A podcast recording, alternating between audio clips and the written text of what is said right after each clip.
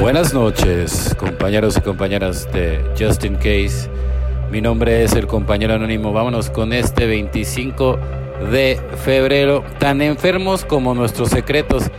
Sería trágico tener todo escrito en un inventario y luego guardarlo en un cajón. Estos defectos crecen en la oscuridad, pero mueren a la luz del día. Texto básico, página 37. ¿Cuántas veces hemos oído decir que estamos tan enfermos como en nuestros secretos? Aunque muchos miembros deciden no compartir en las reuniones detalles íntimos de su vida, es importante que cada uno descubra qué es lo que le funciona mejor. ¿Qué pasa con esos comportamientos que hemos arrastrado a la recuperación y que si se descubrieran nos avergonzarían? ¿Hasta qué punto nos sentimos cómodos revelándolos y a quién? Si nos sentimos incómodos de compartir en las reuniones algunos detalles de nuestra vida, ¿a quién recurrimos? Las respuestas a estas preguntas están en el padrinazgo, aunque construir una relación con un padrino toma tiempo, es importante que lleguemos a confiar lo suficiente en él para ser completamente honestos.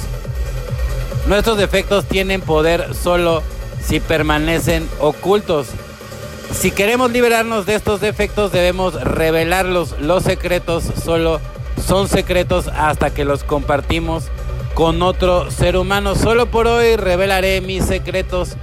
Practicaré la honestidad conmigo y con mi padrino, pues evidentemente, ¿no? O sea, no hay como ser honestos con, con uno mismo, ¿no? O sea, yo por ejemplo tengo un amigo que todos los días le, le, mando el audio, digo, porque independientemente de que lo pueden descargar este por diferentes redes sociales, también yo lo mando a, gente por, por WhatsApp y a uno de mis amigos que se los mando, se la vive recayendo y recayendo y recayendo. Y, pues yo lo sigo apoyando y apoyando y apoyando. Digo, ayer fue la última vez que me marcó, la verdad.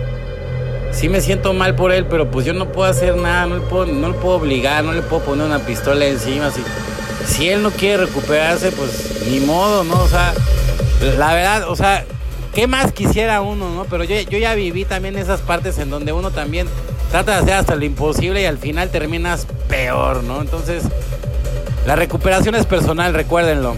El desafío del fracaso en la economía de Dios no se desperdicia nada mediante el fracaso. Aprendemos una lección de humildad que por dolorosa que sea es probablemente necesaria, pues sí, o sea, sí. Hay veces que uno no entiende la primera y hay veces que la tercera, cuarta, te encariñas con la piedra, te rompen la madre, puedes perder hasta la vida. En el mejor de los casos un brazo o una pierna. Como lo ve Bill, página 31, qué agradecido me siento hoy por saber que todos los fracasos del pasado eran necesarios para que yo estuviera donde estoy. Por muchas penas me vino la experiencia y en el sufrimiento llegué a ser obediente. Cuando buscaba a Dios como yo lo concibo, Él compartió conmigo sus dádivas preciosas por la experiencia y la obediencia.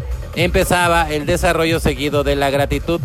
Sí, y luego me vino la paz del Espíritu viviendo y compartiendo en sobriedad, ¿no? Entonces por eso hay que estar agradecidos porque esos fracasos del pasado eran necesarios evidentemente para poder llegar a donde estás, ¿no? Y, no te puedes comparar con nadie porque es la carrera es individual, ¿no? O sea, mucha gente cree que es como una carrera así para competir con los demás adictos o los demás alcohólicos, y no, es una carrera personal, en donde el único que, que puede estar ahí en la pelea eres tú. Si te quieres engañar, pues puedas engañar a los demás, pero a ti mismo, para nada, ¿no? Entonces, aprende a controlarte, aprende a conocerte, aprende a buscar la verdad, aprende a ser honesto, a vivir en honestidad. No compres paz barata, no compres paz barata porque tarde que temprano te va a pasar factura.